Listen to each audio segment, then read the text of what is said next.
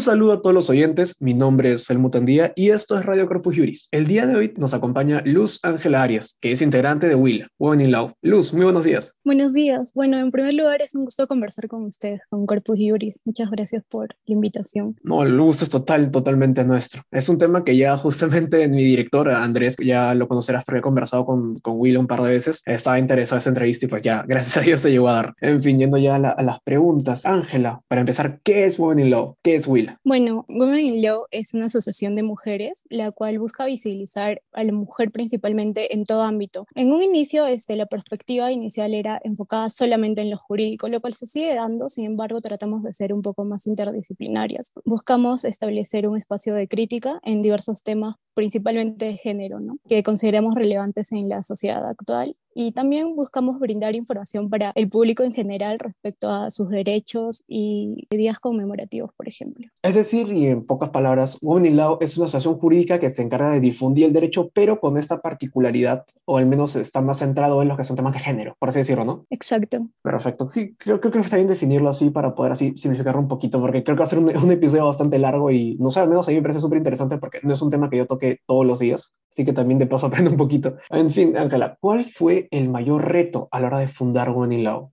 sea, porque de por sí formar una asociación desde cero es algo bastante trabajoso, pero con esta particularidad de que era, digamos, no tan enfocada a algo tan general como el Corpus, por ejemplo, ¿cuál fue el reto con la fundación? Bueno, eh, las fundadoras, en realidad, ahorita, una de ellas es la, eh, la directora general de Women Law. Ellas también buscaban un espacio seguro de mujeres que se enfoquen principalmente en, en lo jurídico y no se encontraba, ¿no? No se encontraba al menos en nuestro país, por lo cual ellas decidieron dar ese paso, ¿no? ¿Y qué retos vieron? Principalmente el país en el que nos encontramos, que lamentablemente las generaciones más antiguas que nosotros se encuentran con una perspectiva aún eh, a la antigua, se podría decir.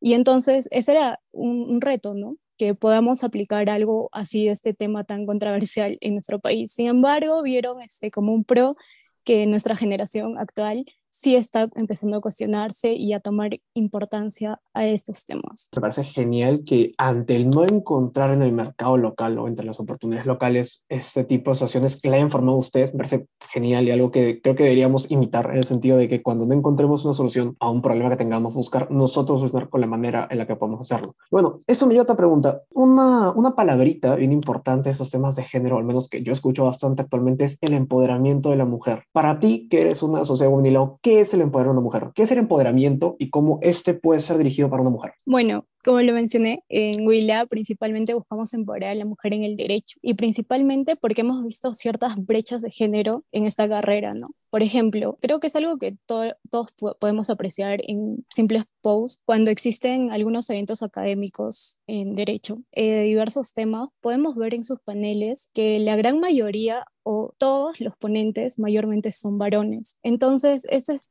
de cierta forma excluyente hacia las mujeres que se dedican a, lo jurídico, ¿no? Que incluso en realidad, como se sabe actualmente, son más que varones. Y bueno, eso es lo que busca Willa, por ejemplo, una forma de empoderar a la mujer, ¿no? Porque también realizamos eventos y en estos eventos siempre se busca que las ponentes sean mujeres y que obviamente conocen bien del tema que se vaya a exponer. Ahora que me dices derecho peruano y exponentes femeninas, ¿cuáles ustedes en, en Willa tienen como referentes. O sea, por ejemplo, yo, yo me gusta mucho arbitraje, yo admiro muchísimo a, a Coco, si la conocerás, de temas de arbitraje y símiles. Para ustedes en Willa, ¿cuál es su modelo jurídico femenino que están siguiendo? ¿A quién le, le sigue los pasos, por así decirlo? Bueno, en cuanto a esta pregunta, en realidad eh, nosotras como asociación este, no tenemos específicamente una abogada a seguir, independientemente de que cada integrante de Willa sí pueda tener un modelo a seguir de acuerdo a sus intereses, sobre todo en las ramas del derecho, ¿no? Eh, nosotras valoramos y reconocemos a cada abogada en las diversas áreas en las cuales se puedan desempeñar en el derecho. Pues consideramos que cada una tiene un aporte significante y esto es lo que buscamos en realidad, ¿no? Que todas las mujeres abogadas resalten. Eh, invitamos siempre a diversas abogadas a participar de nuestras entrevistas que solemos subir en nuestras redes sociales, así como también a los eventos como ponentes. Aquí, por ejemplo, me gustaría mencionar eh, un logro que considero tuvimos en uno de los eventos que se realizó. eh, ya que tuvimos el agrado de tener como una de las ponentes a la expresidenta del Consejo de Ministros, que era Violeta Bermúdez en su momento. Y bueno, en ese momento del evento que se estaba transmitiendo en las redes sociales, en nuestra página de Facebook, eh, recuerdo que notamos que había compartido esta transmisión en vivo en la página oficial de la PCM, lo cual nos, nos emocionó en su momento y consideramos por eso, recuerdo, un logro. ¿no? No, claro, realmente, o sea, yo como persona que también se ha dedicado a entrevistas y demás, el entrevistar a una persona pública, alguien que ha, trabajado con el Estado, es algo wow. O sea, puede que estés o no de acuerdo con, con el Estado y cómo hacen las cosas, pero una entrevista también importante siempre, siempre es una bonita experiencia. Y hablando de esta bonita experiencia, ¿cuál ha sido para ti como asociada de Wendy Lau la experiencia que más te ha marcado? O sea, una charla que has escuchado y te cambió la forma de ver las cosas, o de repente una entrevista que tuviste que realizar que te, te sentiste como que, oye, ayer estaba siendo un estudiante común y corriente y hoy estoy entrevistando a la expresidenta del Consejo de Ministros. ¿Tuviste una experiencia así en Huila? Claro, sí, en realidad yo podría mencionar muchas experiencias que, que me parecen muy nutritivas para mí, para mi conocimiento. Por ejemplo, eh, dentro de Huila, sí, para las asociadas, existe una comisión que es la de eventos, la cual eh, genera cada cierto tiempo unos talleres sobre diversos temas relevantes donde nos capacitan internamente. Y por ejemplo, yo recuerdo que lo que hemos tratado de ver es la interseccionalidad principalmente. Y en un inicio invitaron a una feminista afroperuana, la cual nos mencionó cómo se ve la discriminación. En primer lugar, porque ya conocemos el racismo que existe eh, a los afrodescendientes, ¿verdad? Pero aparte también nos explicó que dentro del feminismo también existía cierta eh, discriminación hacia las personas de afrodescendencia. Y es algo que no, o sea, normalmente no podemos notarlo, ¿no? Como que a veces pensamos que los afrodescendientes ya tienen su lucha de racismo aparte y quizá en otras áreas no se encuentra este racismo o eso es lo que se espera. Además, también este, mencionaron eh, la discriminación que existe a las personas discapacitadas y lo que me parece más importante en estas capacitaciones es que invitan a personas que correspondan a, a este punto, ¿no? Creo que es muy importante escuchar su punto de vista y cómo lo vive. Y en realidad a mí me parece eso algo excelente y que me ha llenado de mucha información y me ha hecho abrir los ojos sobre esos temas. Claro, realmente uno pensaría de, pucha, una persona que ya tiene problemas de racismo no va, o no es una sociedad más abierta como es, por ejemplo, la de ustedes la de Wendy Lau, pucha, ya sufre de este, ese inconveniente, este problema, de esta discriminación, no debería sufrir la misma discriminación en otro círculo de mente más abierta. Así que qué bueno que tengan esa oportunidad. Sería bueno también que en Corpus podamos tener charlas un poquito más humanitarias en ese aspecto. O sea, no sé si habrás visto la charla de Corpus, pero sí, pues son 100% jurídicas, pero también está, está bien poder ver temas humanos y temas sociales, que pues nos guste o no es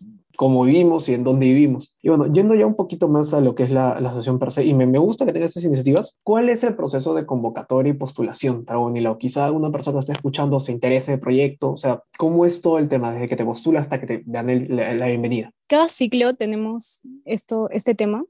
Y bueno, en un principio el requisito era ser estudiante de Derecho, ¿no?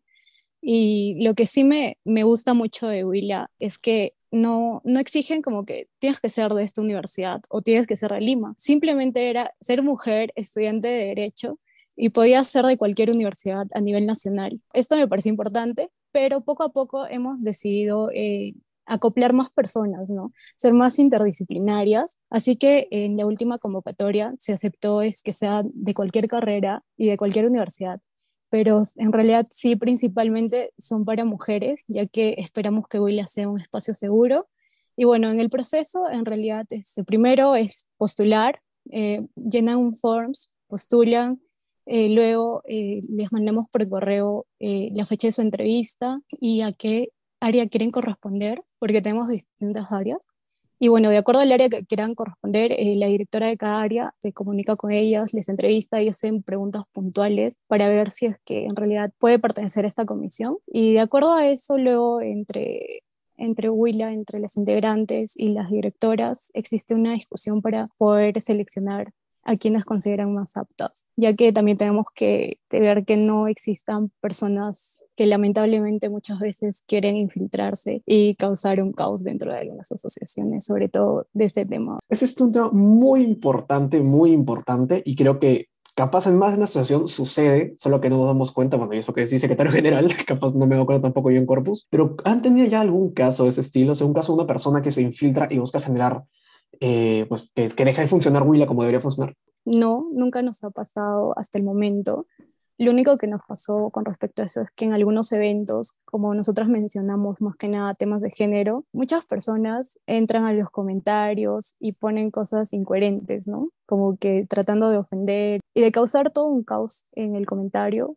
pero han sido pocas, así como en los eventos, por eso siempre eh, ponemos los micros silenciados y el chat incluso, para que no pueda existir este tipo de inconvenientes. Sí, en verdad que, que nunca falta gente desadaptada que le gusta molestar y menos en el lugar menos indicado, que es pues, una conferencia. O sea, me parece súper absurdo. Están hablando de, del género, que es algo muy importante. Vengan y se borren de ello. O sea, me parece sumamente infantil. Pero bueno, justamente se me ocurrió una pregunta bien, bien, interesante. Es cómo se ve Women in Law. O sea, tengo entendido que recién en noviembre de este año van a cumplir un año. Espero que inviten a Corpus a la celebración. ¿Cómo se ven ustedes de aquí a cinco años, por ejemplo? O a diez años o bueno, 15, como lo tiene Corpus actualmente. ¿Cómo se ve Women in Law de aquí a una, una buena parte del tiempo? Nosotras quisiéramos lograr, en primer lugar, un mayor alcance y, si es posible, no solo a nivel nacional, sino a nivel internacional. Asimismo, queremos lograr también que existan más integrantes, más comisionadas y asociadas de diversas carreras, ya que consideramos que cada comisión eh, es apta para, no solo para personas de derecho, ¿no? Por ejemplo, en edición de artículos, en edición de páginas web y demás, consideramos que cualquier otra carrera podría ingresar, incluso psicología en recursos humanos. Quisiéramos que más personas de otras carreras se incorporen y no por el hecho de que nuestro título es Women in Law eh, se sientan excluidas,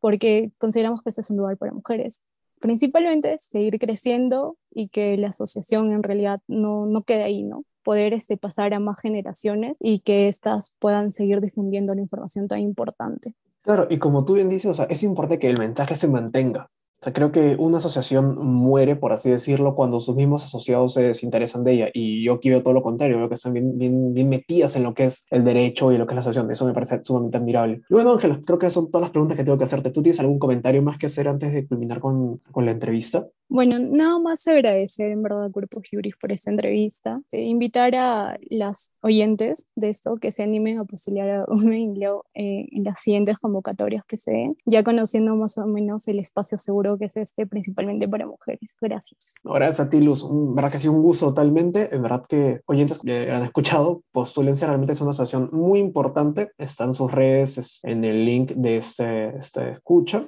Y poco más. Verdad que mi nombre es Helmut. Ha sido un gusto total esa entrevista y nos vemos en otra oportunidad. Ha sido un gusto. Hasta luego.